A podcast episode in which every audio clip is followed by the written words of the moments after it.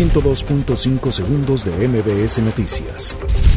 La secretaria de la Función Pública, Irma Arendira Sandoval, afirmó que Andrés Manuel López Obrador es el presidente más feminista en la historia contemporánea.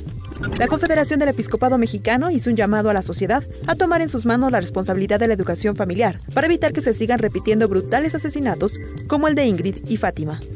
El líder nacional del PAN, Marco Cortés, afirmó que el feminicidio y la violencia de género deben considerarse una prioridad para el gobierno de Andrés Manuel López Obrador, quien ya no puede seguir disperso, frívolo e insensible.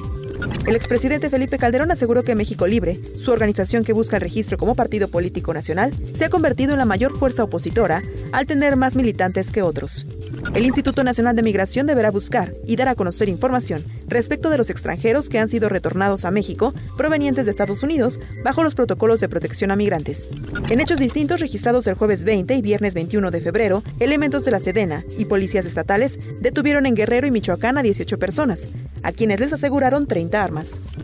El rector de la Universidad Autónoma del Estado de México, Alfredo Barrera, firmó un pliego petitorio elaborado por alumnas de la Facultad de Ciencias de la Conducta que tomaron el plantel como parte de una protesta.